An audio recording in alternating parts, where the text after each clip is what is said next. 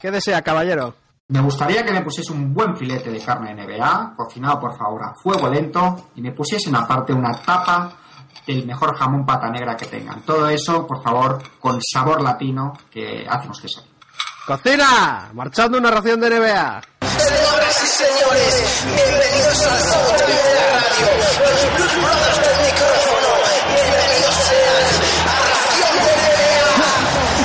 Análisis, datos, cambiemos de modo. Sintonizas a Chechu y Javier, todo perfecto. Placer por este deporte rey, NBA, mejor menú imposible.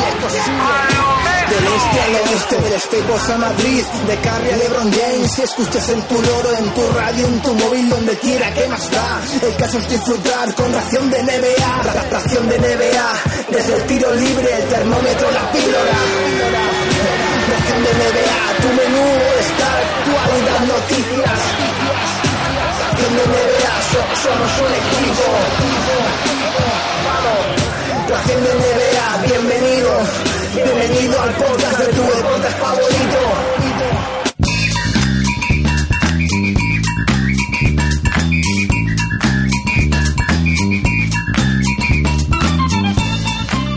Bienvenidos a Ración de NBA, episodio número 463, donde solo hablamos de baloncesto, somos independientes y no nos casamos con nadie. Donde los oyentes lavan los platos, trabajan con sus tractores y ayudan a los demás mientras nos escuchan. Yo soy Javier y mi compañero Chechu, como siempre, os va a presentar el menú del día, un menú Chechu desde el pueblo. ¿Qué le vamos a poner hoy? Hola Javi, hola racioneros, ¿qué tal? Sí, aquí estamos en la Fortaleza de la Soledad, estoy de vacaciones, pero eso no significa que estés de vacaciones de las cosas que te gustan, en este caso el baloncesto, no tenemos básquet, pero sí tenemos ración, hoy tenemos una ración especial, Operación Bikini, porque es cier- es cierto que la tenemos, ah, bueno, pues un poquito eh, menos contundente que, otras semanas, no tenemos invitados, eh, pero, pero bueno, tenemos cosas que contaros, tenemos las noticias, con todo el debate que se ha gener- generado en torno a eh, bueno, pues al mm, comienzo de la competición dentro de un mesecillo. Eh, tenemos píldora de Ángel Castillo, que además eh, ya sabéis que lo somete a votación popular y en este caso el elegido ha sido Reggie Miller. Tenemos un poquito de picoteo por parte de Javi eh, con sus estadísticas avanzadas, así que nada, nos ponemos las gafas de pasta, ah, las gafas de empollón, traemos los apuntes y nos disponemos a, a- a asistir a su clase. Iba a decir magistral, no, No, sé si- no va a ser magistral y va a ser algo sencillito y muy, muy digestivo. Bueno, en fin, ah, luego hablaremos algún día de cómo eran las clases de estadística cuando Javi y yo íbamos a la Eran todo lo contrario a eso que he dicho yo. Exactamente. Acabaremos, en cualquier caso, como siempre, con los comentarios de los oyentes. Así que sin más, empezamos esta ración veraniega, fresca, pero como siempre, divertida y para nosotros y esperemos que también para vosotros. Empezamos, como siempre, por las noticias. Ración de NBA, marchando.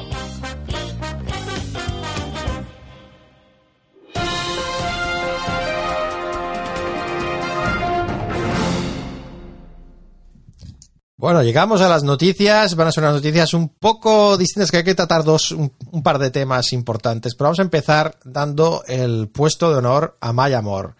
Eh, Maya Moore, cuatro veces campeona de WNBA con los Minnesota Lynx, con Es Maya 31. Moore, ¿Eh? no es Maya Moore, ¿no? No es Moore, es Moore. Maya Moore. Me refiero. Maya Ah, Moore. Como, Yo hubiese, como Gary Moore. yo hubiese dicho Maya Moore. Maya Moore. Sí, sí, he dicho. De hecho, hay un guionista de cómic muy famoso, seguramente el guionista de cómic más famoso del mundo, que es Alan Moore, decimos nosotros, aunque, aunque se escribe como Maya Moore, se escribe Moore. Así que lo mismo lo hemos estado diciendo mal toda nuestra vida. Bueno, ahora me, me- me entra, me entra la duda, Chechu, pero yo creo que yo creo que lo he dicho yo bien. Pero bueno, cuatro veces campeona, una, una decisión extraordinaria el año pasado, con 31 años estando en la cima, decide dejar la NBA temporalmente para luchar por la libertad de, gente en prisión, específicamente una persona, Jonathan Irons, que, que- había conocido a la familia en una visita antes de que ella fuera incluso jugadora universitaria, eh, una visita a la cárcel, un hombre que había sido encarcelado, Chechu, eh, que cuando tenía 18 años fue condenado, había sido condenado por un hecho que sucedió cuando él tenía 16 años y ella creía firmemente en su inocencia y en la injusticia del sistema y, y dejó, pues eso, dejó un poco todo, estando en el, eh, digamos, en, la zona más alta, ¿no? De su carrera, para poder eh, salvar la vida de alguien, ¿no? Y eh, la verdad es que lo ha conseguido, ¿no? La semana, esta semana pasada se ha liberado a este hombre que llevaba, pues eso, pues llevaba, eh, que son 22 años en la cárcel, injustamente acusado, ¿no? Han salido las cosas ahora de que el fiscal original ocultó huellas dactilares de, otra persona en la casa. Eh, el señor Irons nunca estuvo, según él, nunca estuvo en la casa. Cuando le enseñaron las fotos de los sospechosos a la víctima, eh, porque había sido un allanamiento de morada eh, en el que hubo disparos y fue herido la, la víctima, pero decimos, esta persona, Jeremy Jonathan Irons, dice que no estuvo en, en la casa y eh, la víctima no podía distinguir a su atacante y el policía le dijo que lo intentara adivinar eh, y eligió pues a Iron y a otro sospechoso, según él, eh, cuando le insistió el policía con una foto de Irons que era más grande que las otras, ¿no? Como un poco en plan pista. Y eh, la policía también había dicho que el joven había admitido estar en casa eh, de Stotler en una interrogación sin vídeo ni audio y de las que el policía no tenía ni notas de la entrevista porque según él las había tirado. Em, como decimos, Irons niega haber también confesado esto y fue juzgado y condenado por un jurado chechu popular, eso sí, 100% eh, de raza blanca. Um, así que bueno, falta de, falta de pruebas, aparte de esas muy circunstanciales, y este hombre que, que, pues que recupera un poco la vida tras haber estado en prisión eh, pues esos 22 años al, al digamos el Estado decidir no ejercer eh, el, pues intentar eh, llevarlo otra vez a juicio y, digamos el relitigar este tema. Me dejas de pie, bueno, la había leído más o menos, no con tanto detalle, pero entonces, esos hechos ocurridos hace 18 años, no, 22 años. eh, hace 24 años 22 años llevaba en la cárcel Toda esta gente, el policía y tal, ahora hay algún tipo de. ¿Tienen algún tipo de responsabilidad? ¿Hay algún tipo de acción contra ellos? ¿O esto ha prescrito totalmente? Eh, y yo no sé eh, cómo de relacionado está pues, con, con el movimiento social que está bien en Estados Unidos y en todo el mundo, eh, digamos, eh, levantándose contra estos actos racistas. Bueno, esto es Eh, una forma muy, muy comprometida, ¿no? De, de Maya Amor de, pues eso, de, de, de volcarse en el tema. Tiene mucho que ver, no tiene nada que ver con los disturbios que hemos visto, pero tiene mucho que ver con las circunstancias de la sociedad americana y los problemas que tiene en ciertos sitios con, digamos, eh, ser eh, justos y no ver, ¿no? Tener una justicia ciega que no vea el color de las personas, ¿no? Y eso es algo que, que, que no siempre es así. Hay problemas eh, no solo que afectan a, a, digamos, no hay solo problemas de razas en la policía, hay otros problemas, también hay muchos policías buenos, pero es verdad que este tipo de cosas, pues sabemos que una persona de raza negra tiene muchas más posibilidades de ser condenada a, cadena perpetua, en este caso eran creo que 40 años de, de pena, eh, que una persona de raza blanca y son, son estadísticas eh, independientemente del crimen del que se les acusa. Entonces esto es, en este contexto me parece destacable, pero sobre todo para mí, Maya Amor, eh, pues mira, esto sí que es marcar diferencias, ¿no? Nosotros nos encantan las estrellas de la NBA, pero el coraje y el valor que supone esto para una persona, la verdad es que es envidiable y es realmente admirable, ¿no? Pero ella es, eh, estudió Derecho o algo así, me refiero, que es lo que ha podido hacer diferente ella de lo que podían haber hecho. Uh, o sea. Sí, ella se ha dedicado a pues a, darle eh, pues pues a, digamos conseguir fondos suficientes, recaudar dinero para que consiguieran un abogado mejor, que pudiera, digamos, eh, pues no fuera el, un abogado oficio de estos, pues un poco menos, eh, digamos, hay abogados de oficios muy buenos y hay otros que son un poco, pues van pasando expediente, pues conseguir un, un abogado muy bueno, recaudando fondos, organizando la defensa, ayudando en lo que podía, o sea, no sé exactamente cómo dedicaba las 24 horas del día, Chechu, pero, pero sí que es verdad que se ha volcado en este caso sobre todo que era personal por haberle conocido una visita, pero también en algún otro caso que sigue, que sigue intentando ayudar en plan, pues eso, en plan casi ONG, ¿no? Hoy sí que hubiésemos necesitado a Sergi, ¿no? Para que nos diese el, digamos, el, comentario legal. Sí, bueno, ya tendremos, ya tendremos a Sergi que nos, que nos, eh, que nos hable de este tema. Eh, y luego la semana pasada también hubo pues varias reacciones también. Luego en, en tuvimos varias reacciones en comentarios, me parecen interesantes para comentar aquí en las noticias para aclarar un par de cosas, ¿no? La primera era NBA eh, y el racismo, ¿no? Eh, al principio del programa la semana pasada dijimos que la NBA iba a intentar, eh, iba a incrementar la, la representación de, de per- personas de raza negra en la NBA y en los equipos, y lo dije así, no profundicé porque creo que lo habíamos hablado hace un par de semanas antes, y hay quien se lo tomó como si fuera una discriminación y, y- y que si la NBA no era ya suficientemente, había suficientes jugadores de, de raza negra, no se trataba de más jugadores de raza negra, creo que, bueno, pensé que era, eh, se entendía, pero claramente no lo expliqué bien. Eh, se trata de, eh, de que la gente que toma las decisiones, sea, entrenadores y directivos, que puedan, que haya más representación de raza negra, que tendría sentido porque la mayoría de los jugadores que aprenden y saben mucho de baloncesto son de raza negra. Entonces estamos hablando de entrenadores, asistentes y front office y están poco representados en cuanto a proporción de la gente que está en esa profesión, ¿no? Eh, había alguien que comentaba, pues no será porque es el reflejo del porcentaje de población de raza negra en la población americana. Bueno, en este caso, en otros casos puede ser, en este caso, para mí no, porque la mayoría de los jugadores, eso que hemos visto, eh, que sería la cantera para, parte de la cantera para este tipo de puestos, no toda, pero parte, pues, pues son de raza negra y debería quizás hacer, haber más equilibrio. Todos creemos en la meritocracia, Chechu, ¿no? Pero también creemos en, bueno, me lo voy a inventar, ¿no? Oportunicracia, ¿no? Que sea, que, que todos tengan también oportunidades y que a veces se da el caso, Chechu, que la gente da oportunidades a gente que, que se parece más a ellos eh, en vez de a gente que son más distintos, ¿no? En este caso, eh, jefes y, dueños y directivos de raza blanca tienden a dar más oportunidades a gente de su misma, de su misma raza por proximidad ah, y afinidad. Además, hay algunos datos, no había un estudio de Fire 38, en un artículo, habla del tema, eh, que solo hay cuatro directivos que tienen el mando absoluto en los equipos de raza negra. Eh, de un total de quizás nueve general managers de raza negra, solo hay cuatro que tienen el puesto eh, de jefes en el equipo. Ah, y además, luego los entrenadores que, que van siendo despedidos también es verdad que les suelen meter a trabajar en, en algunos de los, de los peores equipos. Así que, así que bueno, que, que tiene que haber eh, más, debería haber más, pero claramente respetando la meritocracia y también dando oportunidades, ¿no? A, a la gente que ha creado esta liga y a la gente que, que, pues que, que ha generado todo este espectáculo. También habíamos hablado de mensajes reivindicativos que iban a poner en las camisetas am, de- del tema del racismo. Ya sabemos que las pistas van a poner Black Lives Matter, eh, pero hay otros mensajes que se han aprobado que vamos a poder, ver- poder ver en las camisetas, Checho, y aquí se vuelven un poco locos. Hay mucha variedad. Vamos a ver si nos quedamos sin sitio, ¿no? Vamos a, a dar unos cuantos, Checho. A ver, dime cuál te gusta más. Está el clásico. ¿Perdón? Y claro, la lista es muy larga, ¿no? Hay, Sí. hay muchos, ¿no?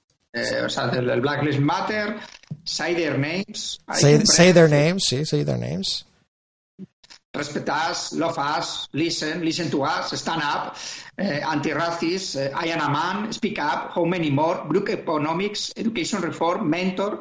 ah, no lo sé, o sea, pienso que quizá esto hace que se dilu no, no, no, no, sé, desde el punto de vista, digamos, de marketing, vamos a hablarlo, de, de- Sí. o de dar el mensaje al, al, al receptor ¿no? de, estos, eh, de estos mensajes, porque al fin y al cabo de lo que se trata es de alzar la voz y de que este mensaje llegue a cuanta más gente mejor, me parece que se diluye un poco, ¿no? Porque da la impresión de que son eh, cosas diferentes. Yo me pongo a ver la lista y yo ya no sé si es si es un grupo de superhéroes o Son, eh, no creo que sean muy diferentes. Hay alguna que, que, que van un poco más en, el- en los márgenes, ¿no? Group Economics, ¿no? Pero que habla de ejercer un poco el poder eh, mediante el colectivo del grupo. Em, y hay uno, sí se puede, en español. O sea, sí se puede, Chechu. No está mal. sí se puede. puede, sí. Ahora, no te haría ilusión si te llamas, y esto va, va de broma, ¿no? O sea que no, no nos pongamos demasiado serios. Pero si Justice Winslow se pone Justice Now,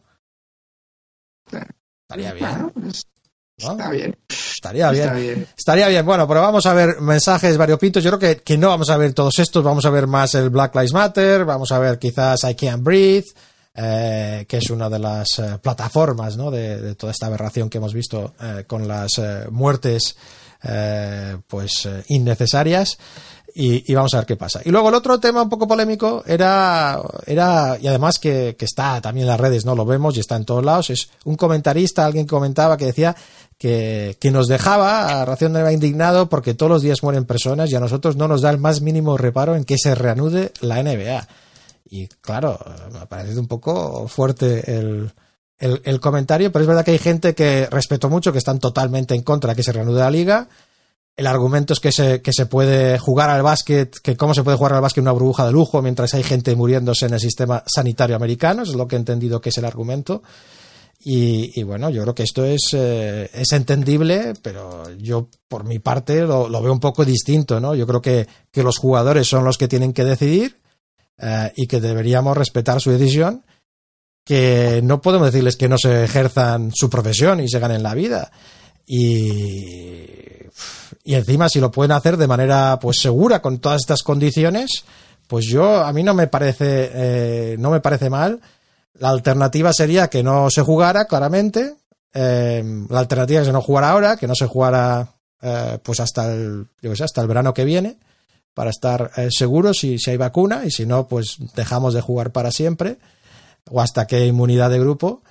Y, y, no sé, Chechu, yo creo que hay gente trabajando y se les permite trabajar. O sea, estamos diciendo que hay gente que no puede trabajar y otra que sí, o que alguien debe decidir lo que es importante como trabajo y lo que no, si están los riesgos controlados. O sea, ¿qué es lo que me estoy perdiendo aquí?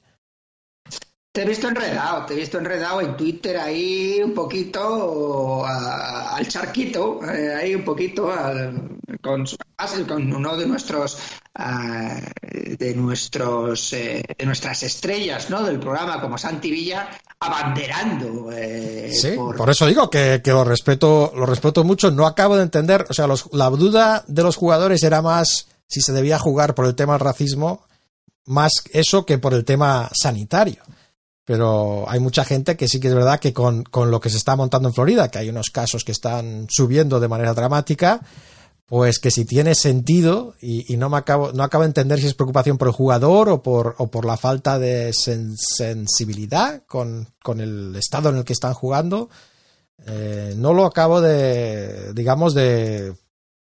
O sea, lo, lo entiendo, pero no entiendo el, el argumento de qué es lo que se gana si no juegan.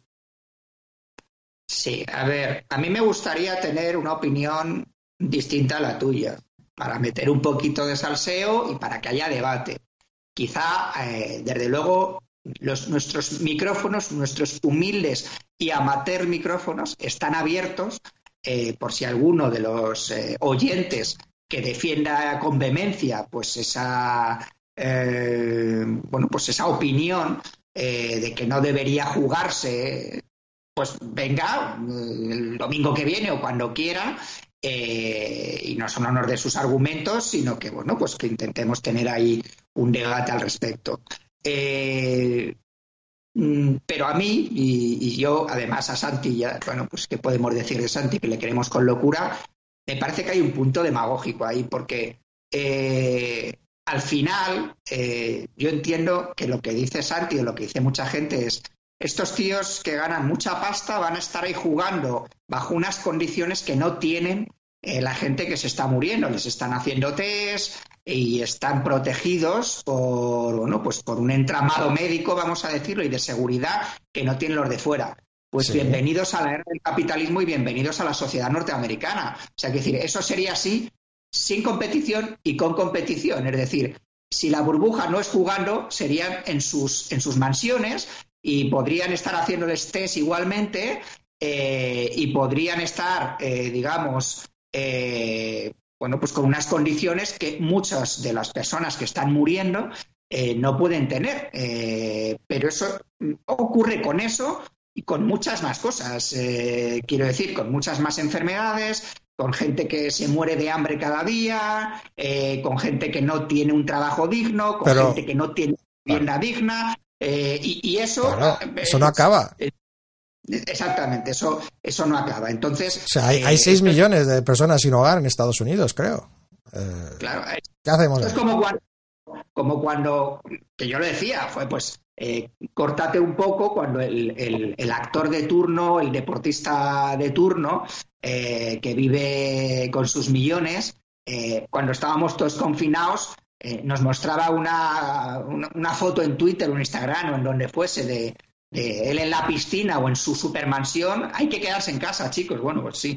Pues hay, hay gente que vive pues vi- me- me- metida en una habitación o en un cuchitril o, o en donde sea y no tiene y no tiene vamos yo he estado bastante mejor que mucha gente pero bueno yo no tengo ni, Pero ni lo he que- dicho, yo tengo que ir Claro. a casa Claro. la cuestión es que eh, mm, el hecho de que se reanude la competición eh, o, o de que no se reanude la competición no va a acabar con esas, eh, con esas injusticias.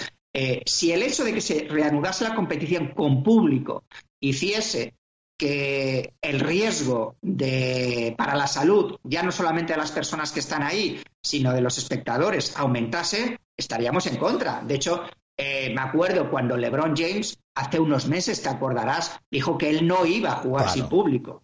Y nosotros le dijimos, LeBron, eres un poco tonto, porque si resulta que por cuestiones de salud tienes que jugar sin público, pues jugarás sin público.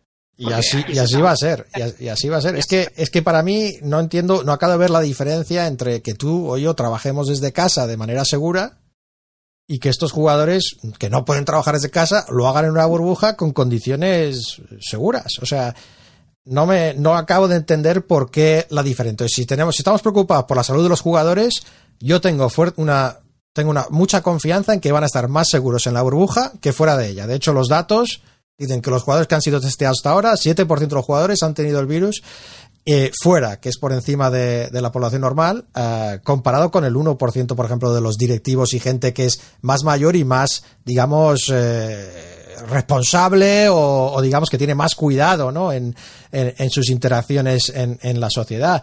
O sea que yo por, por los jugadores y su seguridad no creo que sea el que tenga miedo o tenga una condición que no vaya. La NBA lo ha dejado claro y, y no se ha hecho ningún, ninguna crítica seria a ese tema a- al que no ha querido ir.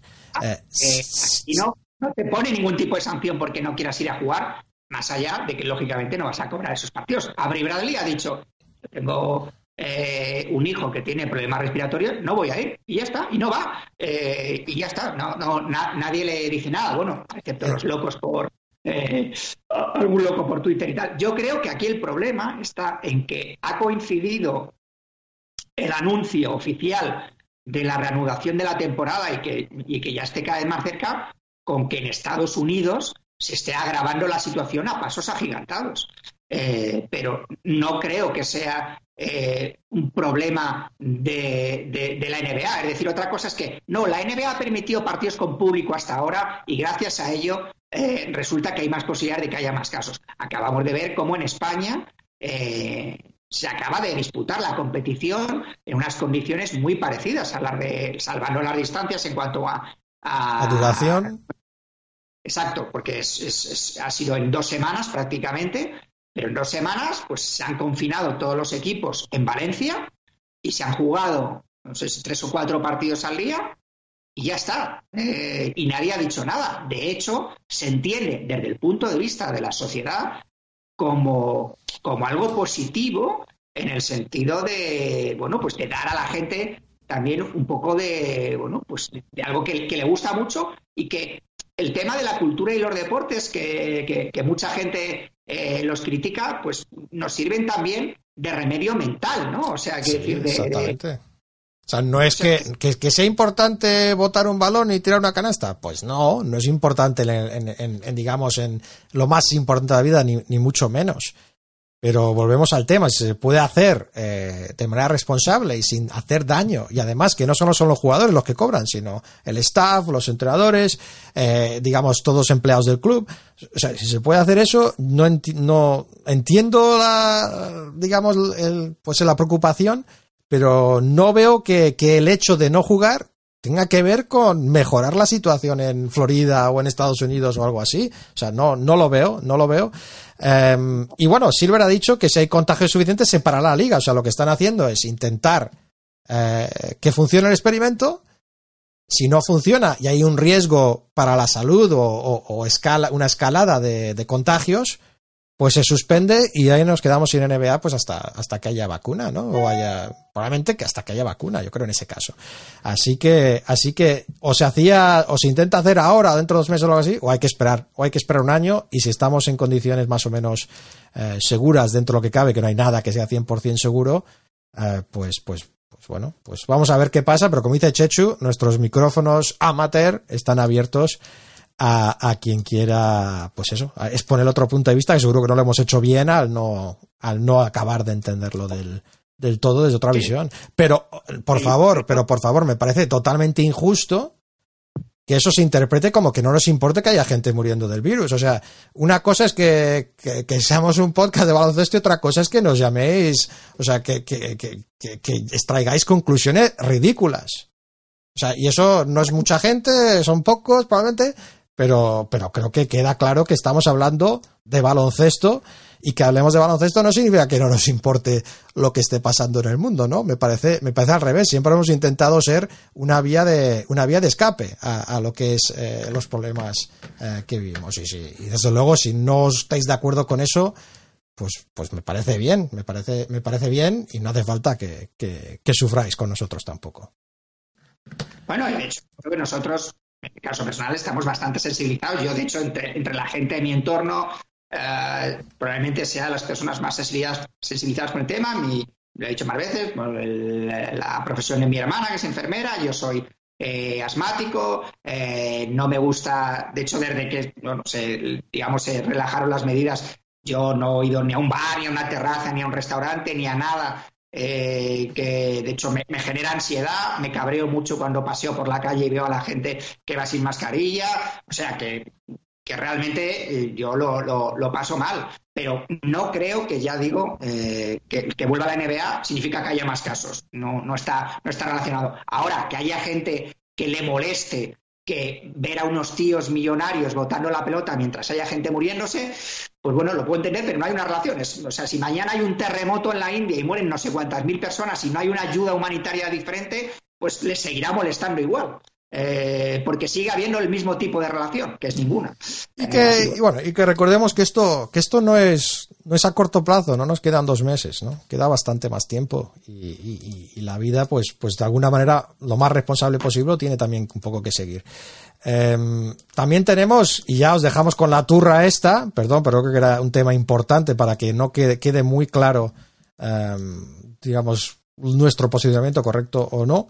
Uh, queda claro, así podéis uh, juzgarlo eh, si hace falta. Y tenemos ya partidos de preparación, Checho, 22 de julio al 28 de julio, tres partidos cada equipo. Y se ha decidido un poco el horario en cuanto a equipos que no se supone que no van a ser tus rivales de playoff. Así que tenemos cruces este-oeste, cruces que de entre equipos que, pues eso, que no van a, que no se espera que jueguen eh, juntos el uno contra el otro. Y luego. Bueno, partidos, sí. Partidos de preparación, que yo ya sabes que no soy nada fan de verlos, pero evidentemente son muy necesarios y yo creo que en este contexto todavía más necesarios, ¿no? Eh, como tenemos tan fresco esa competición eh, española eh, y podemos extraer algunas conclusiones, es que los equipos llegaron sin jugar ni un solo partido eh, preparatorio, cero. Y alguna sorpresa hubo. Claro, exacto. Claro. Como sorpresas. Eh, bueno, pues no, no, no, te digo que, nos, que fuesen las sorpresas porque no hubiese partidos preparatorios, pero claro, es empezar. Hombre, cuantas eh, además, menos, sí, cuanta menos preparación y menos y más, digamos, eliminatoria a un partido, más posibilidades hay de, de que haya sorpresas, ¿no? O sea, es simplemente se, se allana el camino, ¿no? En cuanto más partidos y más preparación, más probable es que el mejor equipo gane. Y no digo que el mejor equipo no haya ganado, simplemente eh, estadísticamente, ¿no? Si se si hicieran los playoffs en la NBA a un partido, habría mucho más sorpresas que se hacen ahora al mejor de siete. Eso es. Eh, ¿Quién no vuelve a, a, la burbuja? ¿no? Parece que va a tener más tiempo. Hemos ido hablando de nombres a lo largo de las semanas. Wilson Chandler de los Nets eh, va a estar con su familia. Además que dice que también se va a quedar fuera en solidaridad con Kyrie y por temas de salud. Así que bueno, lo entiendo lo de la familia, lo de la salud lo de Kairi, bueno, pues quizás sea el tema del racismo, ¿no? En ese caso, pues también, también es perfectamente aceptable. Tavo Cefalosa de los Rockets, también por el tema del racismo, recordemos que él sufrió la brutalidad policial eh, en su día, en sus, en sus carnes. eh, que cambió de hecho su carrera, su carrera de la NBA y ahora con 36 años pues se va a quedar eh, fuera de la temporada de los Rockets y bueno, pues eso, pues perfectamente también, no por, por miedo a, la enfermedad, en este caso por el tema del, racismo. Y luego la Dipo de los Pacers, pues que quiere seguir su recuperación y estar totalmente sano para la 2021 que no sé, no sé, vamos a ver si hay 2021, uh, pero va a estar recuperando. O sea que en este caso parece que es un tema más de, pues, pues eso, estado físico y reconversión, que bueno, que son todas buenas razones en mi opinión. Ya sabes que yo en este caso es que eh, me muestro un poco más crítico. O sea, da la cara. O sea, si tú no estás de acuerdo con que se renueve la competición, tienes miedo, tienes miedo por tu familia, me parece perfecto, me parece lícito. Pero que digas, no voy a jugar porque quiero estar preparado para la próxima temporada, pero bueno. No, pero hombre, pero viene de una lesión traumática que, que no ha sido el mismo cuando ha vuelto a jugar, ¿no? Que ha jugado, que 10 partidos, 11 partidos. Estaba jugando. Eh, Pero estaba jugando, pero no estaba en el nivel Oladipo. Y si, y si llega un experimento como este, que tiene un poco, tiene un riesgo de lesión mayor, ¿no? Por eso hemos hablado de esos temas de seguro. Pues no me parece mal que quiera seguir eh, esa recuperación, ¿no? Yo creo que ha visto el, el panorama, he hecho. No me siento cómodo jugando a tope en ese sistema con tantos partidos en tan poco tiempo. No sé, yo ahí soy, fíjate, ¿quién me iba a decir que iba a decir esto? Que estas palabras iban a ser pronunciadas por mí. Estoy más con Fournier ahí. Y luego otro con mala, uno con de verdaderamente mala suerte Jair Smith de los Sixers, contusión en el hueso de la rodilla, se pierde Orlando. Este hombre va de lesión en lesión. Una pena, no sé si algún día le veremos eh, rendir pues lo que quizás esperaba de él eh, cuando era rookie. Y luego, entrenadores, pues por motivos de riesgo hay algunos que van a tener que seguir de ayudantes desde lejos. Eh, Lionel Hollins, asistente en los Lakers, habíamos dicho que la NBA iba a hacer unos informes, bueno, iba a pedir unos informes médicos para determinar quién estaba en una zona de riesgo en cuanto a la posible participación en la burbuja, que si se enfermaban que podría ser grave, y en el caso de Lionel Hollins, pues resultó ser así. También en el caso de Jeff Bizelik, asistente en los Pelicans, eh, ex eh, entrenador, eh, coordinador defensivo de los Rockets, pues también van a seguir ayudando al equipo, pero desde la distancia. En el caso de Lionel Hollins, bueno, es un hombre muy de cosas en persona, ¿no? Vamos a ver cómo se adapta a ayudar desde la distancia, porque es uno de estos que es más duro que, eh, pues eso, que un armario empotrado. Eh, Jeff Bizelik, esperemos que pueda también eh, ayudar a su equipo. Y luego hay una duda en el aire que esta sí que sería tremendamente impactante, ¿no? Y creo que quizás podría dar más cabida a algunas de esas quejas de qué estamos haciendo aquí, si se debería reanudar. Es el tema de Alvin Gentry, ¿no? Entrenador jefe de los Pelicans. No acaba de estar claro que vaya a estar o que, que, que vayan a permitirle estar en Orlando, que le vayan a recomendar estar, recomendar estar en Orlando.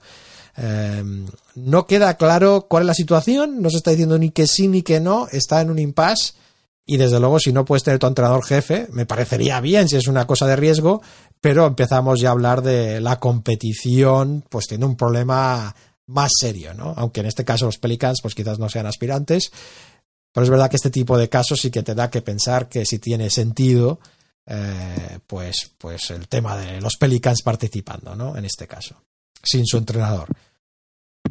Um, y bueno, digamos, siguen las, las pruebas también y los positivos. Pues antes de llegar a la burbuja, de Andre Jordan no irá a Orlando, Dinwiddie eh, también ha sido positivo y está por confirmar que no irá a Orlando, porque hay gente que se recupera, depende de, de si son asintomáticos y, y, intentan reincorporarse.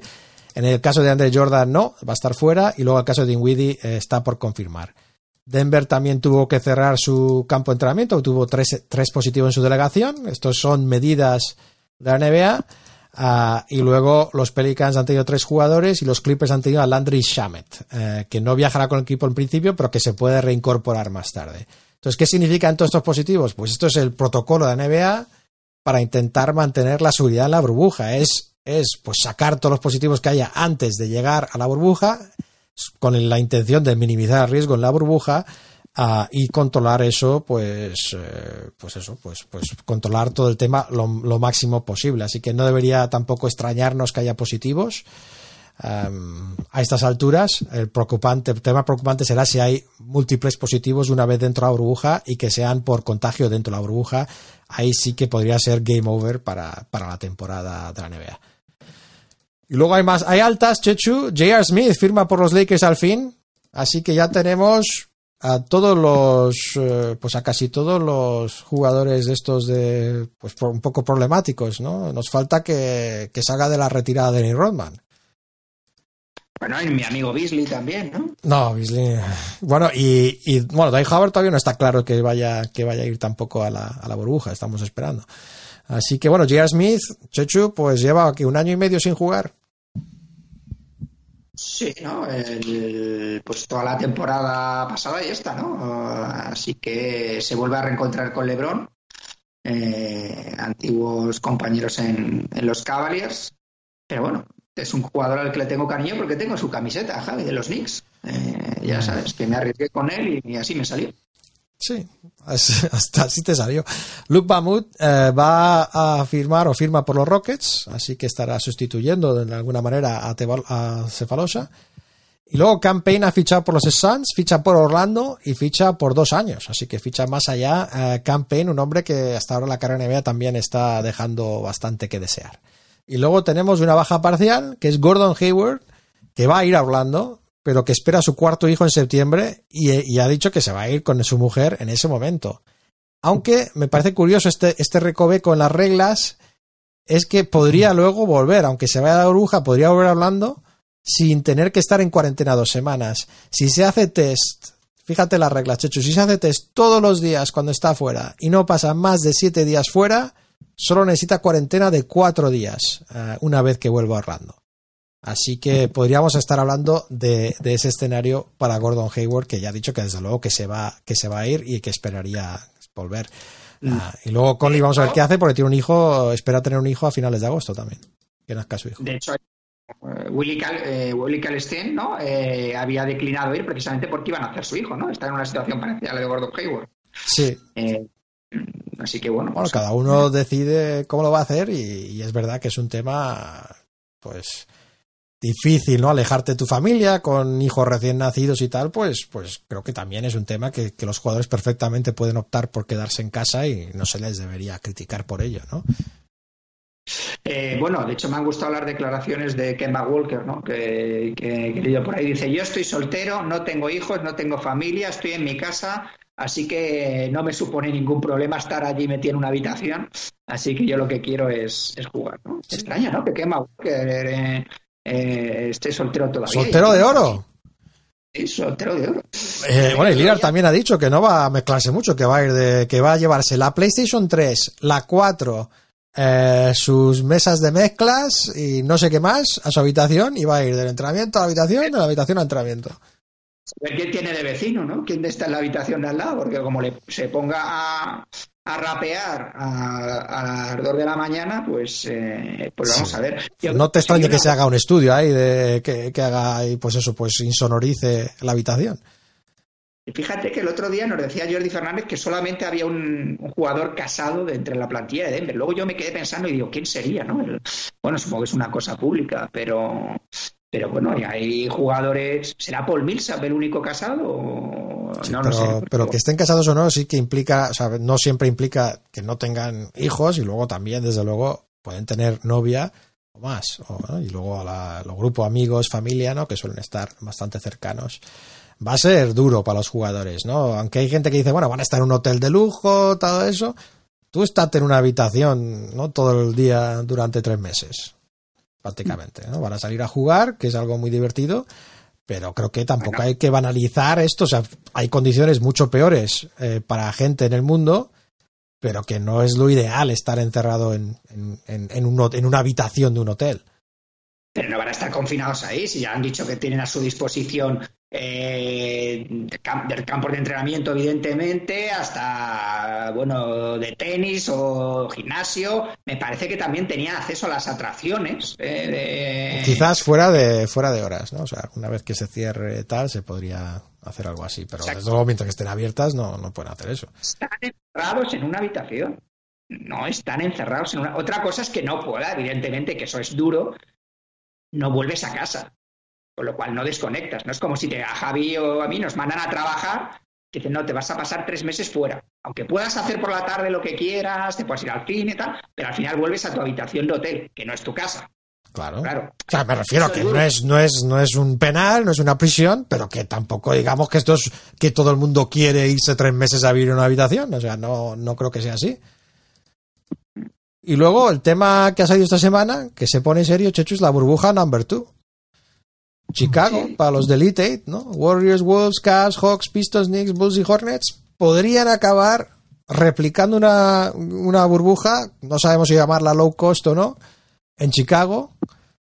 Chechu, ahí ya ahí ya cuesta más justificarlo, ¿no? No sé. En fin, bueno, de hecho yo ya he leído que algún equipo decía, bueno, yo no voy a mandar aquí a, no creo que eran los Warriors, no, no voy a mandar aquí a Curry y a, y a Clay Thompson y, y, y tal. Así que, bueno, entiendo que, claro, que haya equipos que es lo que decíamos, ¿no? Que, que, que, eso- que es mucho tiempo, ¿no? Sin competir eh, oficialmente, ¿no? Que desde marzo hasta que se reanude la competición, que será diciembre o final de diciembre, pues lo mismo pasan eh, 10 meses o 9 meses. Tiene- sí. Pero claro, si, si ya, si ya nos está pareciendo, bueno, pues debatible, vamos a decirlo así, el que se organice para la competición oficial, ah, pues que se organice esto, pues imagínate qué motivación, ¿no? Van a tener los equipos, los jugadores, eh, etcétera, etcétera. Y el argumento, o sea, es son jugadores profesionales que necesitan también, es una máquina bien engrasada, necesitan tenerla engrasada, necesitan pues seguir progresando en su desarrollo y eso es difícil hacerlo desde, desde casa. Eh, Que no sea lo más importante del mundo es una cosa, pero es verdad que quizás están pensando en cómo mantener a, su equipo, digamos, rodado para el año que viene en plan mini Summer League, en plan em, pues en plan pues rodaje de más corto no no serían estos meses que estamos viendo aquí en- con la con el grupo de los de los mayores. Pero bueno me parece que que tiene menos menos recompensa desde luego financiera tiene mucho menos recompensa y luego en cuanto a, a lo que se juegan pues es mucho menor con lo cual es más debatible no entiendo por qué lo quieren hacer pero pero tenían que hacer unas condiciones pues pues muy óptimas ¿no? Um, y luego en la front office aún- y, y, y los despachos de entrenadores, pues ha habido alguna novedad. Se habla de Kokoskov, bueno, parece que ha firmado por el Fenerbahce, era asistente en los Kings. Chechu ha firmado creo que tres temporadas para reemplazar a Obradovich. Sí, eso es. Se eso no- es- eso es. Se nos retira Obradovich. No sé, bueno, de hecho, el- la cosa es que le habían ofrecido primero, creo, eh, a, a Jaskevicius, ¿no? Eh, el cargo de entrenador, pero Jaskevicius se va al, Barcelona, donde estuvo de jugador unos años y donde, bueno, pues eh, dejó muy buen recuerdo y es un ídolo para la afición y yo creo que él estuvo a nivel personal muy a gusto, no sé incluso si, si su pareja era, era de allí y tal.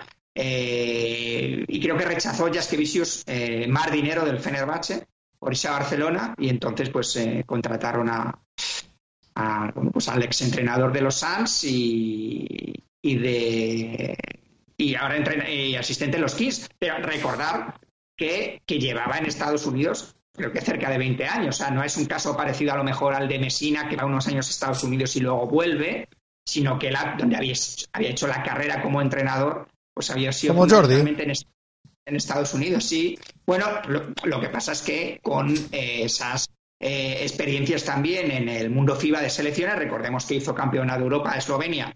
Hombre, ya, ya más avanzado que, que Jordi, pero me refiero, Jordi Fernández también ha estado ayudando en la selección y haciendo cosas así. Sí, sí, Jordi Fernández estuvo de ayudante Escariolo y Kososkov va a estar eh, de entrenador de Serbia, ¿no? Después de Sasa Georgievich.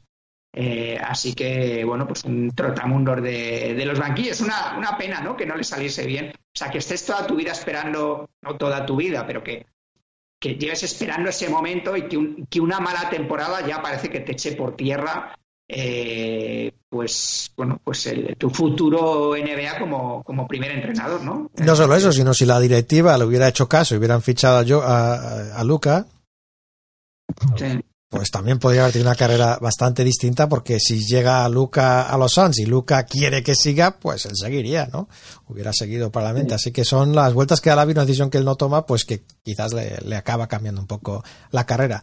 Y luego, en los Nets, eh, que siempre da muchas noticias últimamente desde que llega Kyrie y Kevin Durant, pues eh, Bosch Bojanowski dice que Jack Vaughn lleva la delantera para ser entrenador jefe de los Nets el año que viene que es el, un poco el interino ahora mismo, técnicamente sentador jefe, pero que, que fue pues un sustituto temporal. Eh, pero también hay rumores un poco raros que dicen que le quieren hacer un ofertón a Popovich para el año que viene. Yo creo que Popovich es no se puede mover, ¿no? ¿Estás ahí, Chechu? ¿Te has Sí, sí, dejado, de te has quedado helado? No, no, no. Sí, sí, sí. No, no, no veo yo eso. No veo yo ese movimiento de ninguna manera. desde luego. Bueno, vamos para cerrar otras cosas. Eh, el NBA 2K 2021, ¿no? 2K21. Lilar, portada. Que esto es como un honor. Esto es como antes salir en la portada Sports Illustrated, ahora es salir en, el 2K. Eh, Lillard será portada del, del juego normal. La portada de la edición Legend será para Kobe Bryant. Muy buena portada. Y la Next Gen para Zion. Yo no sabía ni siquiera que tuvieran una Next Gen, pero bueno, Zion Williamson también se mete ahí. Ah, le vamos a tener hasta en la sopa. Mi pobre Jamorán, Chechu. Nada, nada, no le ponen. No le ponen. Pero bueno, Lilar muy contento con salir en la portada. Pero ya había, no había sido portada Lillard de NBA tu, eh, Tucán, y me sonaba que No. sí. La verdad es que Según eh, leí, no, pero quizá me equivoque. portada NBA 2K y, y ves que hay tantas portadas, dices, Sí. bueno, ya no para la oficial, porque luego a veces se han hecho, no sé si Se la- hacen regionales. Exactamente, sale Pau Gasol para la española, o Novisky, o Tony Parker, o quien sea. No sé si era para el, to- eh, para el 2K o para el NBA Live, pero sé que había eh, portadas también según el, según el país. Sí, sí. Pero Lilar lleva la, la, la, la mayor, la principal. Vamos a decirlo, la principal. Muy bien. Pues, eh, ¿qué más? ¿Qué más se nos queda, Chechu? ¿Algo más en las noticias? Sé que hemos ido un poco más de, pues de, de entrar en profundidad en un par de puntos conflictivos. Pero, pero bueno, hay que seguir. ¿Qué, qué tienes tú? No, como hemos estado hablando estos días de la Liga CB, que es el baloncesto que nos hemos echado, digamos, a, a, a la boca estas semanas, pues decir simplemente que fue campeón, ¿no? El, el, el Baskonia, eh, derrotando en la final al Barcelona, eh, y fue el MVP, pues probablemente una futura carne NBA, ¿no? Que es un base argentino, Lucas Vildoza, que, que bueno, es de estos jugadores que les ves que tienen grandísimo talento, eh, pero que acaban para mí eh, diluidos en, en esa, digamos, forma de repartir los minutos a la europea, donde hay eh, 10 jugadores o 12 jugadores que juegan cada uno entre 15 y 22 minutos y, y, a- y aquí el- la gran estrella de un equipo es uno que mete 11 puntos por partido. Pues, eh, pues ¿Hay algún...? Sí. o sea, Campaso, por ejemplo, el base argentino del Real Madrid, que se está hablando cada vez más que, que- que va a dar el salto ya a la NBA eh, y tal, que ha ganado el MVP de, de Copa del Rey, de, de finales el año pasado, este año ha quedado segundo en el MVP de la eh, temporada eh, regular, que lo ganó Nico Miro, te lo decíamos la semana pasada, promedia 11 puntos por partido. Entonces, claro, pues es, es difícil crear estrellas así. O sea, evidentemente que sabemos que es un gran jugador, pero de cara al, al aficionado medio, pues ese Star System que había en los 80, ¿no? Con, en Europa, ¿no? Eh, pues ahora no existe, porque eh, no solamente porque la NBA lo fagocite todo, sino porque incluso los jugadores como Campaso, que tienen 30 años, es decir, que no es un jugador joven que se lo vaya a llevar la NBA antes de su explosión, eh, pues bueno, pues al final es que eso, que, que juega 20 minutos por partido.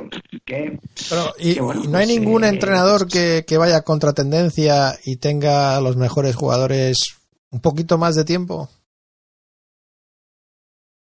Es que eh, también es cierto que la- las temporadas se han ido expandiendo más en cuanto a la Euroliga, por ejemplo, eh, ha doblado el número de, de, jornadas prácticamente de unos años a esta parte, con jornadas dos, dos veces en semana. Y es cierto que, bueno, pues que si quieres mantener eh, frescos a, a los jugadores, pero yo creo que es una cosa que yo defiendo mucho de la NBA, ¿no? que, que exista esa jerarquía y que, y que a lo mejor la lógica te lleve a decir, pues voy a hacer que Harden eh, en este partido juegue 20 minutos porque no lo necesito, o este partido no juegue, o este partido no juegue de titular. Yo es que flipo de verdad viendo que los quintetos titulares de los equipos, unos días son unos, otros días son otros.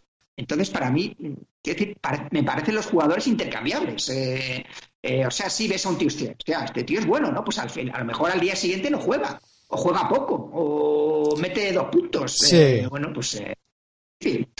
O sea, en la NBA hay una jerarquía, para bien o para mal. O sea, quiero decir, y yo creo que muchos de los jugadores, no te digo que exijan jugar mm, tantos minutos, pero yo estoy seguro que Harden quiere llegar a final de temporada y decir, he promediado 35 puntos por partido Claro. y quiero meter 30 puntos en los partidos. Y aunque vayamos ganando de 15 y estemos eh, empezando al último cuarto, a mí no me... a- eh, o sea, yo quiero seguir jugando A ver, sí, a que veces. ya, digamos, Y es lo que genera también eh, el Star System. O sea, es más fácil, digamos, tener números, ¿no? Destacar más jugando más minutos. Entonces, no digo que sea mejor sistema o no, desde el punto de vista económico, creo que sí que es mejor sistema, creo que lo puedo decir, porque, porque te da esa visibilidad y esas actuaciones más destacables. Pero me refiero más como experimento táctico, como evolución del básquet, pues, pues bueno, me, parece curioso que, que no haya más variedad en cuanto a eso. Solo hay variedad de sistemas, hay variedad de, tácticas que se implementan, eh, pero me extraña que no haya quien diga, mira, tengo, me gustaría tener 12 jugadores de gran calidad, pero tengo, tengo 5 o 4 y, y voy a usarles, pues eso, 30 minutos por partido. No, no. Bueno, en- hay- a lo mejor hay algunos eh, equipos en los que lo hacen de manera puntual, pero eh, ¿tú sabes cómo ha sido la temporada de Alex Abrines, por ejemplo? No, no, yo es que no, no, no, te- me estás educando aquí. Pero ¿cómo te vas a enterar? Sabrines no ha hecho nada. Eh, O sea, me refiero, es que prácticamente no, no, no ha jugado. En el Barça jugaba Malcolm Delaney, eh, que se ha ido. Por ejemplo, Malcolm Delaney, que jugó en, equipo. en Hawks. En mi equipo, yo le, le- le odiaba bastante. Eh, quiero decir que vi- vienen buenos jugadores, pero, pero luego acaban diluidos, pues eso, de puntos, nueve puntos. De Libertas jugaba en Basconia hasta hace nada. Bielica igual. Nunca han tenido números en, en su etapa europea como los que tiene la NBA. Me refiero, tenían mucho menos en cuanto a tiros, en cuanto a puntos, en cuanto a minutos. Es así. Entonces, pues, eh, pues bueno. eh, Bueno, pero enhorabuena, ¿no? Enhorabuena a los campeones. Enhorabuena Vasconia, que yo no sé si has visto imágenes, pero no las habrás visto porque es impactante eh, ver a Dusko Ivanovic con coleta. Eh, He visto, que- he visto un par de cosas que cuando él- es- se acercaban él y, y que es Pesic o en el trofeo, ¿no? Que le dice que, que lo mire ahora, que no lo va a leer luego, tal, o sea, cosas muy graciosas. Y, pero luego ese equipo, o sea, tiene muchísimo mérito porque yo hasta desde aquí sé un poco la historia y la, digamos, el, la manera de sacar equipos competitivos del, pues del antiguo, ¿no? Del antiguo Tao. Baskonia. Algún día haremos en un, el otro día me ponía yo a pensar, eh, digamos, cuando hablamos de jugadores que han ido desde Europa a la NBA, te pones a, a- a enumerar los del Tau y es una cosa de locos. O sea, yo no sé si hay 20 Solo con los argentinos ya tiene. ¿no? Pero bueno, no solamente los argentinos, Ya, también ya. españoles. O no Masillauskas o bueno, una, una locura, pero bueno. Ramón Rivas, ¿te acuerdas? Hombre, Ramón Rivas. Lo que pasa es que Ramón Rivas se fue de vuelta, ¿no? Ramón Rivas primero jugó en la NBA, luego Sí. acabó en el Tau. Pero, por ejemplo, pues luego Prigioni, eh, Neocioni, Escola, Tiago Splitter, que es brasileño, eh, en fin, ahí Calder. eh, miles, miles, miles, Calderón, Masillauskas, ¿no? Que jugó en la NBA, aunque jugó poco. eh, pero bueno, hay, hay muchos. Por cierto, hablando de exjugadores NBA, y ya como, como tenemos este programa en el que estamos expandiendo un poco más la noticia, decir que Escola no se retira, ha jugado en Milán este año y va a jugar un año más en Italia, en Varese, en un equipo que no jugará Euroliga ni nada, pero parece que su intención es llegar más o menos bien a los Juegos Olímpicos del año que viene, que es su gran ilusión. Eh, y el, el Real Madrid parece que tiene casi fichado a Ante Cisic, es, que es el este pivot eh, que ha jugado en, en Cleveland y ha jugado en, en Boston. Eh, ha jugado poco, hay que, hay que decirlo. no, no lo hemos visto jugar Así demasiado. bueno. ¿Y, y le ha quedado claro el rol que va a tener que hacer Escola en el Varese? Pues supongo que sí, lo, yo creo que lo tiene muy claro. Él va allí un poco pues a, a- yo creo que va a mantener la forma. Bueno, es un, es un Y chiste insider, ¿no? De, para los que no nos llevan escuchando tanto tiempo, una vez le entrevistamos a, a Escola, le pregunté si qué rol le había comentado este entrenador y, y, bueno, pues básicamente me, me ignoró. Am, así que bueno, no, no quería hablar del rol. Ah, dijo que, que no le había hablado para nada de un rol, ¿no? Pero bueno, vamos a ver. Muy bien, pues Chechu, pues con eso creo que toca disfrutar, disfrutar de, otra píldora magnífica. En este caso, como decías tú, votación popular, ¿no? Ángel Castillo ha implementado la votación popular. Teníamos Jalen Rose, teníamos el holandés Saltarin Rick Smith y teníamos a Reggie Miller. Y ha ganado claramente Reggie Miller y aquí tenemos eh, otra gran píldora. Reggie Miller, píldora sonora. ¿Os imagináis cuántos triples sería capaz de enchufar Reggie Miller en esta NBA? Reginald Wayne Miller nació el 24 de agosto de 1965 en Riverside, una localidad cercana a Los Ángeles. Superó de niño una deformidad en la cadera y acabó completando su formación en la célebre Universidad de UCLA, donde además de despuntar en sus dos últimos años, se licenció en Historia. Un californiano de pro que, por motivos laborales, acabó mudándose a Indiana, estado en el que respira el baloncesto por los cuatro costados. Los Pacers le eligieron en el número 11 del draft de 1987, una clase que albergó tres Hall of Famers en sus filas, David Robinson, Scottie Pippen y el propio Miller. No se movió de Indianápolis a lo largo de sus 18 temporadas como jugador de la NBA. No ganó el anillo. Se quedó a las puertas tras caer 4-2 en las finales del 2000 ante los Lakers. Pero es el rostro de la época dorada de los Pacers de la NBA. Un equipo que en la ABA había ganado tres títulos en cinco finales disputadas en un total de nueve temporadas. Pero desde que en la 76-77 la ABA se fusionó con la NBA, el baloncesto profesional masculino de Indiana no ha conocido mejor era que la de Reggie Miller. 15 participaciones en los playoffs, cinco veces finalista de la conferencia este y rivalidades históricas con los Pistons y, sobre todo, con los Knicks como legado. Precisamente, de Nick Killer, efectivamente, ese es su apodo, es recordado por aquel famoso primer partido de la semifinal del Este del 95, en el que anotó 8 puntos en 9 segundos en el Madison Square Garden, una de las remontadas más sorprendentes de la historia de los playoffs. Miembro del Hall of Fame, cinco veces All-Star y campeón olímpico en el 96 entre otros logros, y un legado en los Pacers simplemente espectacular líder histórico de la franquicia en partidos y minutos disputados, en puntos, tiros anotados, asistencias y robos. Un escolta adelantado a su tiempo que hizo del triple su estilo de vida. Máximo triplista en la historia de la NBA hasta que Ray Allen le superó en la lista. Reggie Miller es, sin duda, uno de los mejores tiradores de todos los tiempos. No obstante, llama la atención que solo llegara, tanto en regular season como en playoff, una vez a los 50 puntos a lo largo de toda su carrera. Ya lo saben, le tocó jugar en una época en la que predominaban las defensas, justo lo contrario que ahora, donde la filosofía y la cultura de juego son completamente opuestas. Sirva este dato como ejemplo. Entre la temporada 80-81 y la 90-2000, periodo en el que Miller desarrolló la mayor parte de su etapa profesional, se registraron 107 actuaciones de al menos 50 tantos entre 41 jugadores diferentes. Ese jugador un 28 de noviembre del 92 fijó su tope personal en 57 puntos. La víctima, Hornets. Los originales. Además, cogió 5 rebotes y repartió 8 asistencias, uno de los 8 jugadores a lo largo de la historia, según datos de Basketball Reference, en alcanzar esos números en un mismo partido.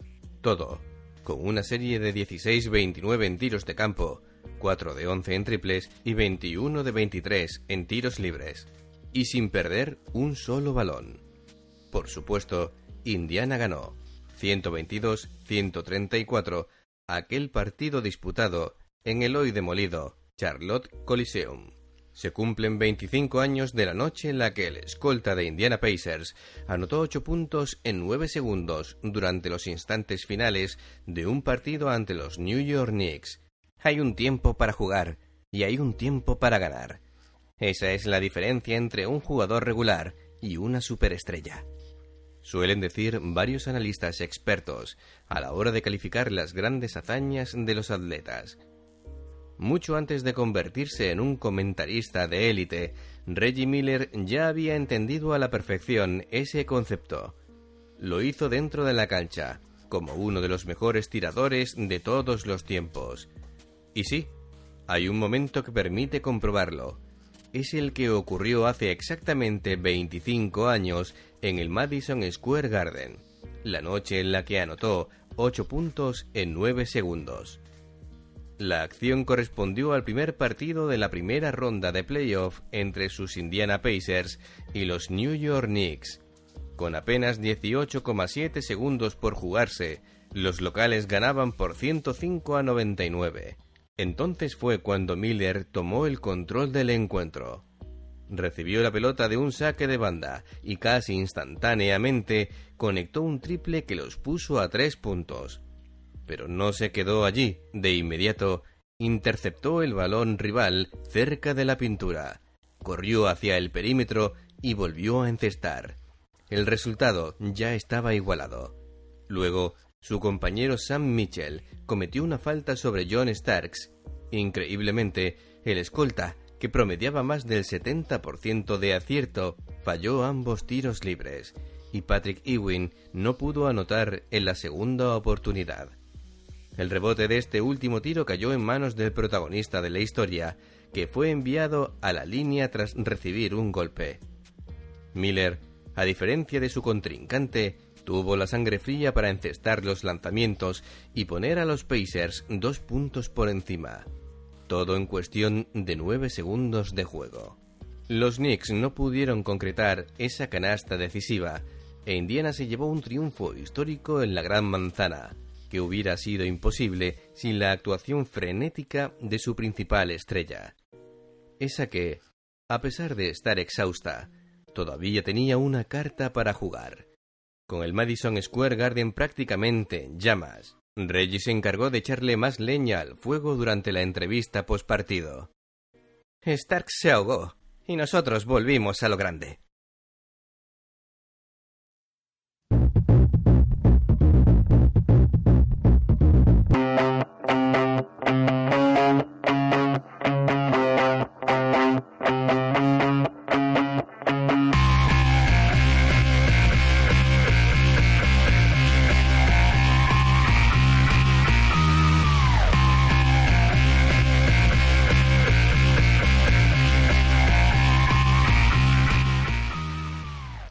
Bueno, llegamos al picoteo, Chechu, y esta semana, pues, pues íbamos a hablar otra vez de estadísticas.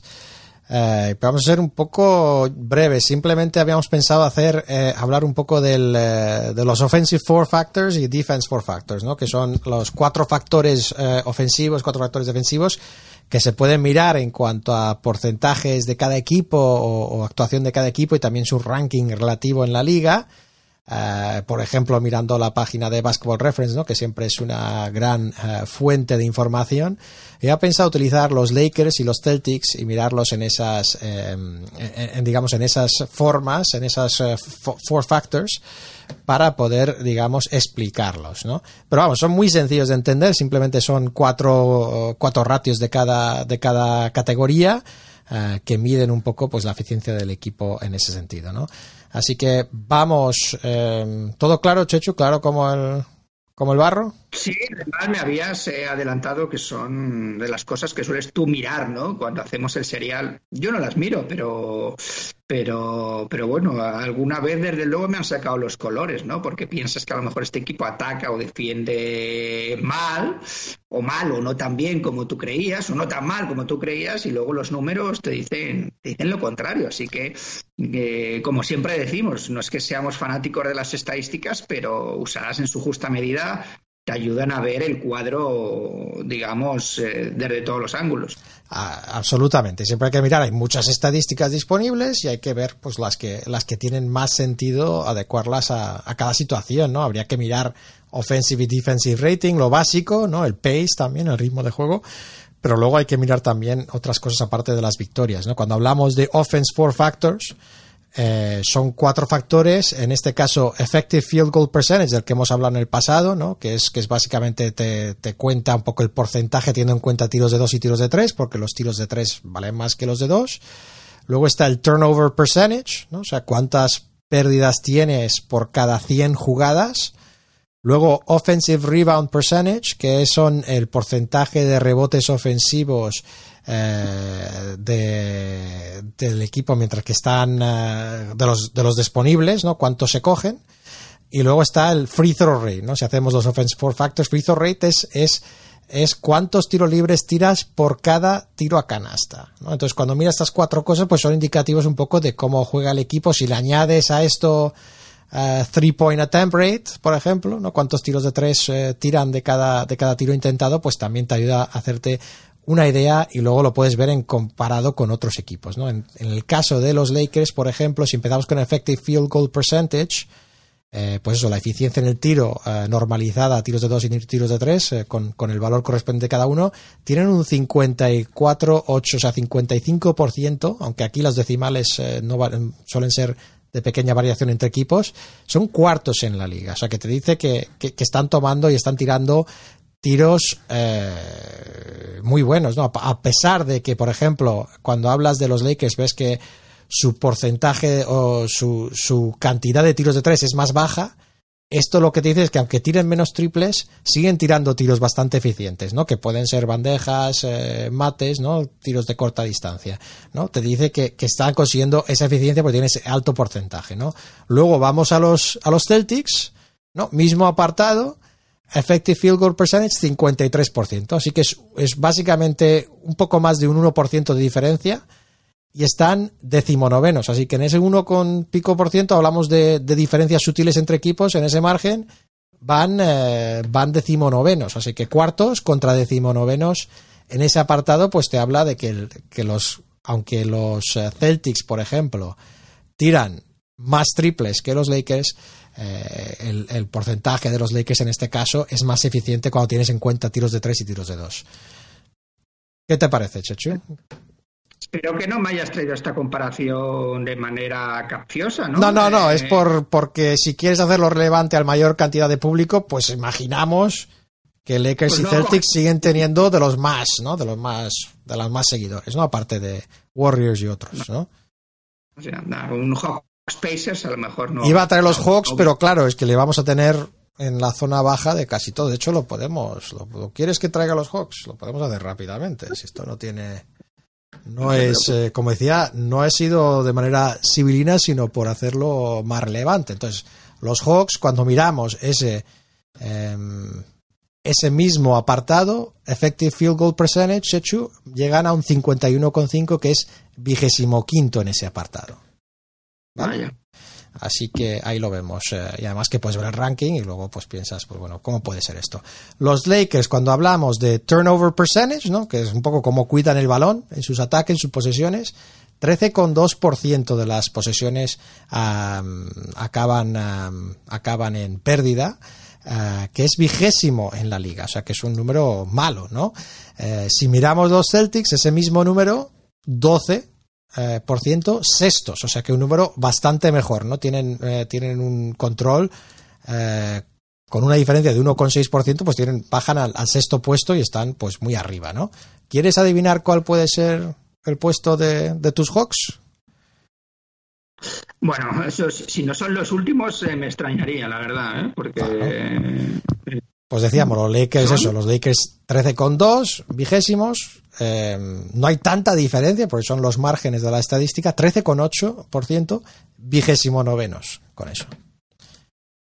Vamos con otro ejemplo, la cuarta categoría, uh, porcentaje rebotes ofensivos. Con esto completamos la terna de offensive, offense four factors, ¿no? Cuanto, si eres muy bueno en todas estas cosas, suele ser muy buen indicativo.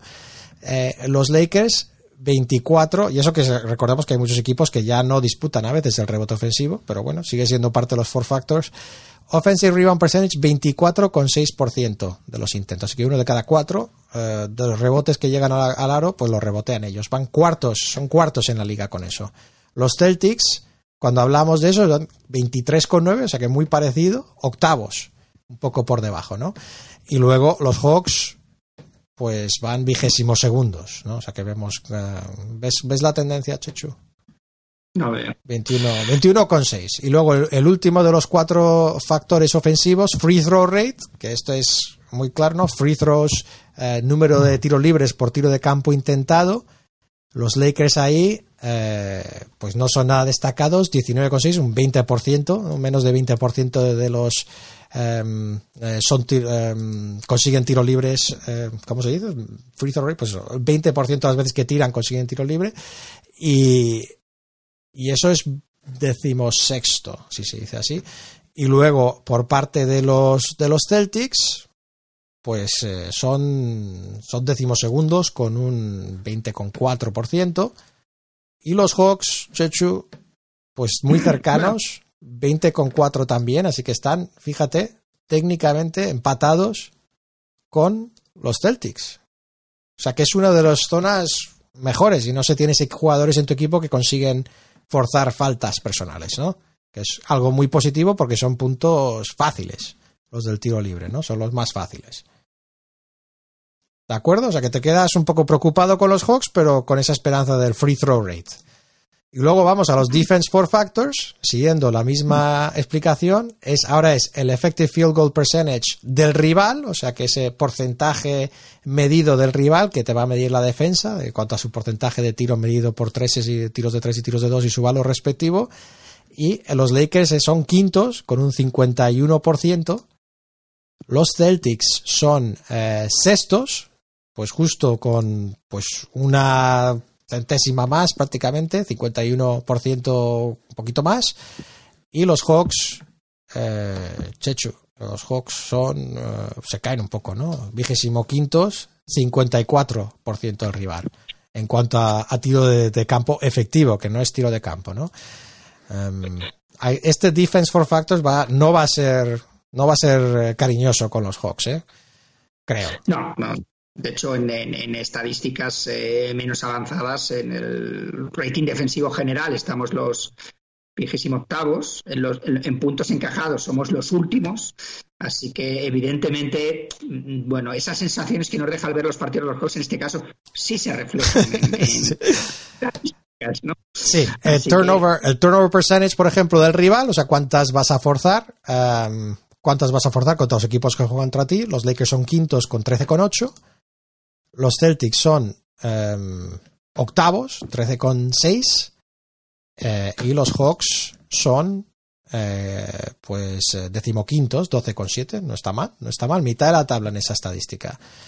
Y luego llegamos a las dos últimas, rebote, porcentaje, rebotes defensivos, o sea, porque sabemos que toda la- cada posición defensiva tiene que acabar en rebote eh, si quieres tener éxito.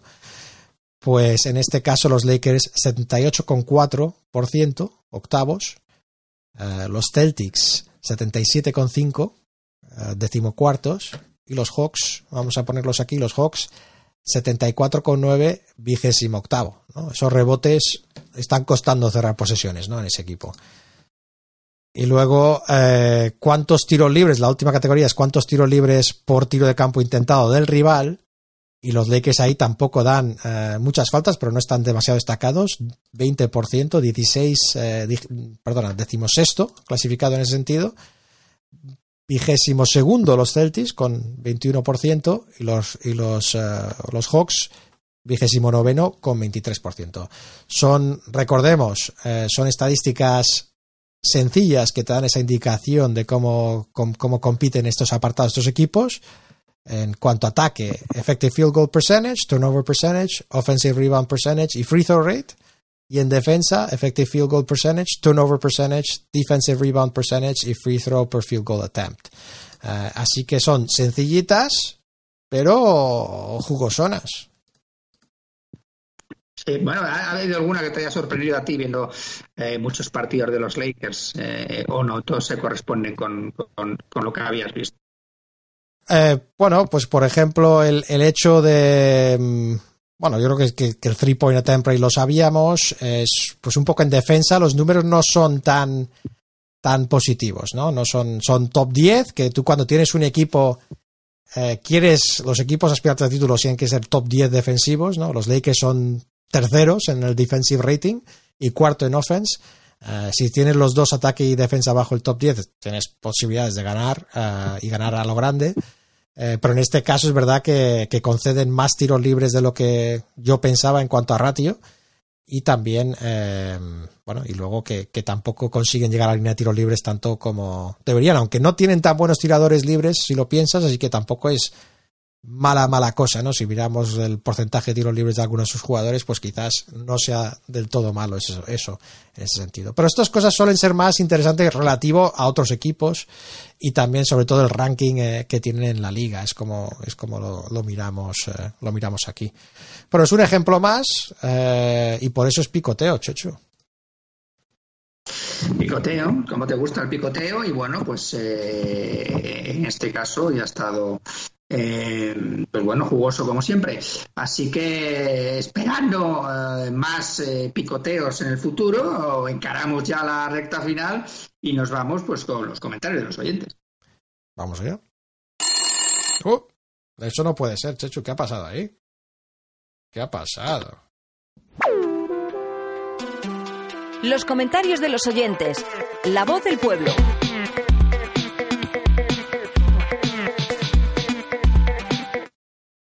Bueno, Checho, hemos llegado a los comentarios oyentes tras, tras eh, bueno, pues tras todo lo que hemos pasado.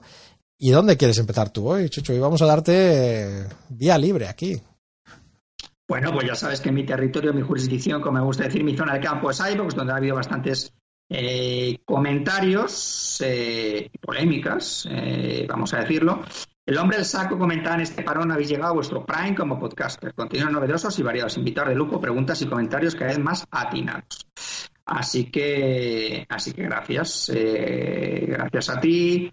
Raf eh, Kraken es el que, el, el- bueno, el oyente, eh, que iniciaba, digamos, ese debate eh, con respecto a los, bueno, pues no los jugadores de raza negra, sino los trabajadores de raza negra en, en la, en la liga, que lo hemos comentado de manera amplia, yo creo, en, el- en la primera parte del programa. Ángel de Apago tu tele dice: Se os está yendo de las manos el tema del nivelazo de los invitados, espectacular.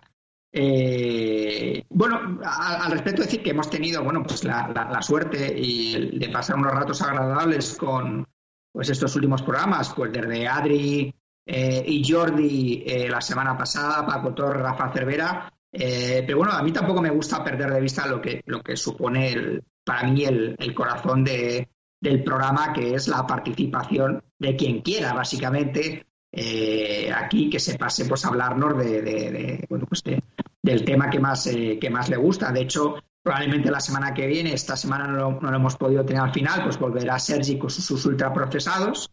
Eh, y bueno, pues que yo, pa- para mí, el, el nivel los invitados es, es todas las semanas de la gente que se toma la molestia de venir, de pasar un rato con nosotros. Eh, Bien dicho. Juan, Ra- Juan Radio le dice, para daros más curro, ¿qué tal un miniserial de verano antes de julio?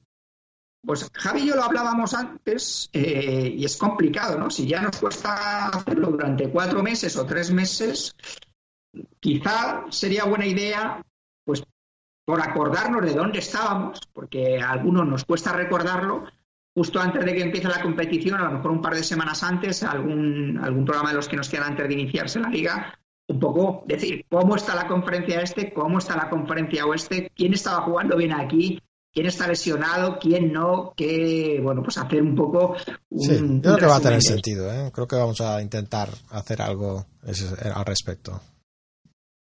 Paquito dice, menudo cachondeo con los nombres en las camisetas. Eh, bueno, pues, eh, pues si has visto el, el listado de posibles, eh, digamos, eslogan, pues supongo que, que habrás alucinado. Clave de vaya programón.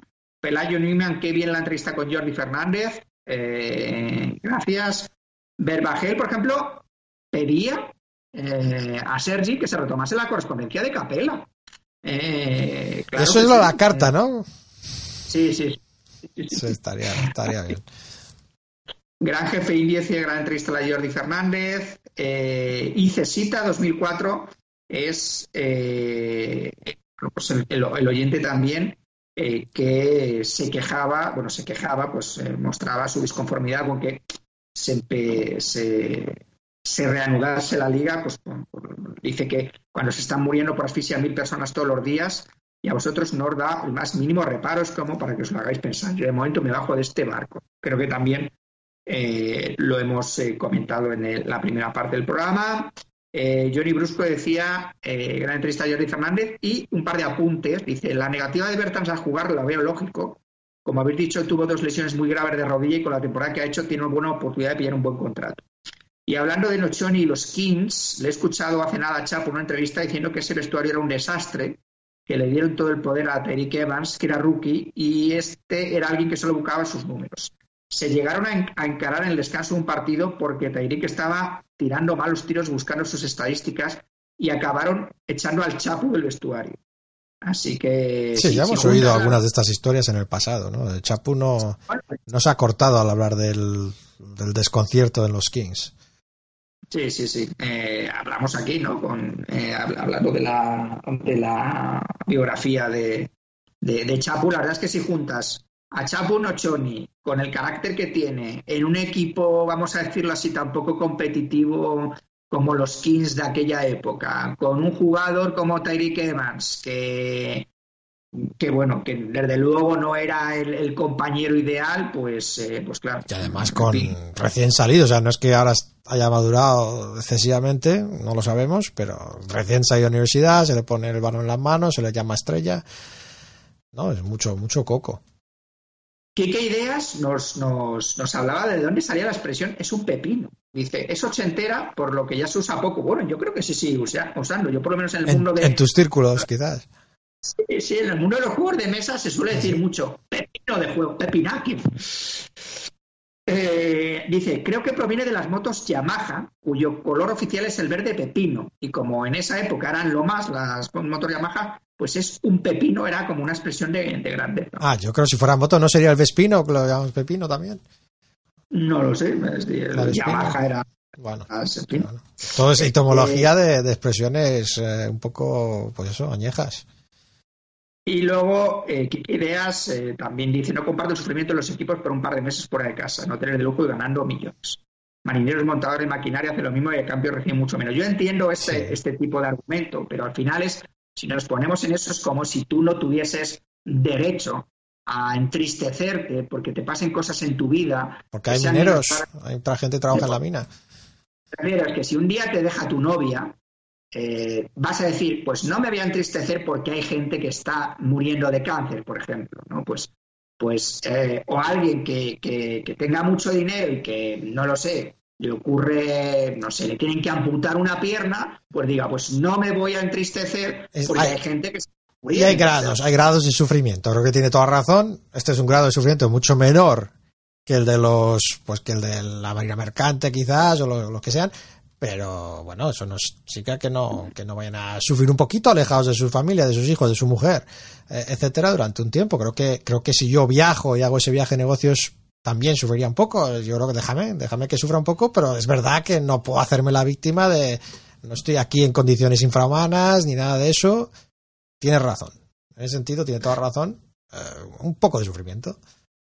Alejandro Íñiguez López dice, no pongáis el sonido del despertador, que me pongo el podcast para dormir y me habéis despertado dos días, Javi. Ya lo oyes. ¿eh? Pero no, pero, pero es que claro, el podcast para dormir. O sea, pero tápate, tápate, o sea, no, no lo, no confieses así tan, tan descaradamente. O sea, ¿te ayudamos a dormir? Bueno, me parece, me parece bien, pero despertador. Intentaremos bajar el, el volumen del despertador, eh, ya que te quejas, pero, pero nos parece, nos, nosotros nos quejamos de que te duermas.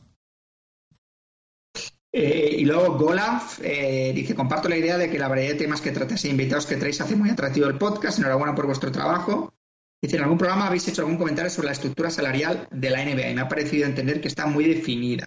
¿Para cuándo un monográfico sobre el tema? Si ya existe, ¿cómo puedo encontrarlo? Bueno, yo creo que el tema salarial de la NBA, yo creo que un monográfico per se no hemos hecho, sí que hemos hablado en el pasado, sobre todo Javi más, pues cuando hemos hablado de... Yo creo que en el primer lockout que vivimos entramos a, muy a fondo, ¿no? Muy a fondo con el convenio colectivo y todo eso y luego yo creo que eso nos dio para toda una vida en ese momento. Pero es verdad que había que refrescarlo en algún momento, ¿no? No sé exactamente, quizás Chechu haya que hacerlo en plan, eh, pues en, en, en plan, eh, eh, pues tapas o en plan, eh, ¿no? Picoteo, poquito a poco, ¿no? Sí. Porque es un tema bastante, bastante espeso. Es bastante árido, tiene, ya no solamente es, que sea árido, sino que luego tiene eh, bastantes, dentro de las reglas generales, luego, bueno, pues eh, hay bastantes cositas eh, aparte, hay bastantes excepciones, etcétera. Entonces, pues bueno, es, es, complicado, sí es complicado. Así que nada, pues eso era todo por Twitter, ¿no? Que como siempre decimos, muchas gracias a los que han a los que han dedicado un poquito de su tiempo a, escribirnos, que siempre lo, agradecemos un montón. Sí, no, desde luego seguir y desde luego si tenéis comentarios también eh, críticos y cosas que podemos mejorar, pues, eh, pues bienvenidos sean. eh, siempre desde ese punto de vista constructivo. Y luego también eh, Johnny Scorcia nos ponía un comentario por, por la app de podcast o por iTunes, que era mejor podcast de nivel español, son mejor dúo que Jordan y Pippen. Los mejores podcasts amateurs, GG, 200% recomendado. Así que muchas gracias porque eso nos ayuda, nos ayuda a subir los rankings de iTunes, etcétera, para poder pues seguir nuestra misión de. Aquí habíamos, a- habíamos eh, antes decíamos billón de oyentes, pero lo hemos cambiado a, a los 11 millones, ¿no? Creo que es el punto el punto crítico para alcanzar el- los 200 millones de dólares de remuneración a- anual a la que aspiramos claramente. Eh, ¿Qué más? En Facebook, pues yo no había visto nada, vamos a ver, yo creo que no he visto demasiada actividad ahí, también por nuestra propia, nuestra propia culpa. Ah, hay que potenciarlo más, ¿no? Y luego, pues en, pues como dices tú, en Twitter ha habido bastante, eh, pues, bueno, polémica. Hay muchos debates, ¿no? Hay mucha gente que, que no está de acuerdo con que la NBA se reanude y, y otros que, otros que, que sí. Pero bueno, está claro que es un tema económico y, esa es la razón principal por la que, por la que se hace y te puede parecer bien o mal en ese sentido. Em, pues vamos, vamos cerrando, Chechu. En cuanto a tráiler, ya se ha adelantado un poco que es posible que tengamos a Sergi la semana que viene. Es posible, es posible si, si cuadran, digamos, los, eh, los horarios, porque eh, al final, pues bueno, tenemos trabajos, vacaciones, familias, etcétera. Eh, pero es probable que le podamos tener. Si no es el del fin de semana, será el siguiente, pero además es una sesión, eh, una sección que creo que ha gustado en general, así que, así que volverá. No sabemos de, de qué va a tratar, ¿no? No, no, no. Yo prefiero ser sorprendido, Javi. Te debo decir. Muy bien, pues ya sabéis, antes pido recordaros que podéis mandar eh, vuestros comentarios a comentarios arroba raciondenba.com, que podéis seguirnos por Facebook y por Twitter, pues nos avisamos cuando publicamos cada nuevo episodio. Eh, la cuenta de Twitter de Chechu es arroba astrochechu, la mía es ración de NBA J y por Facebook os ponéis ración de NBA buscador, igual que podéis hacer en Skype, ¿no? Podéis poner ración de NBA buscador ahí y dejarnos un mensaje de voz. Esto ha sido todo, gracias por acompañarnos y volveremos con otro programa la semana que viene. Hasta luego. Adiós. Ración de NBA. Cada semana, otra ración.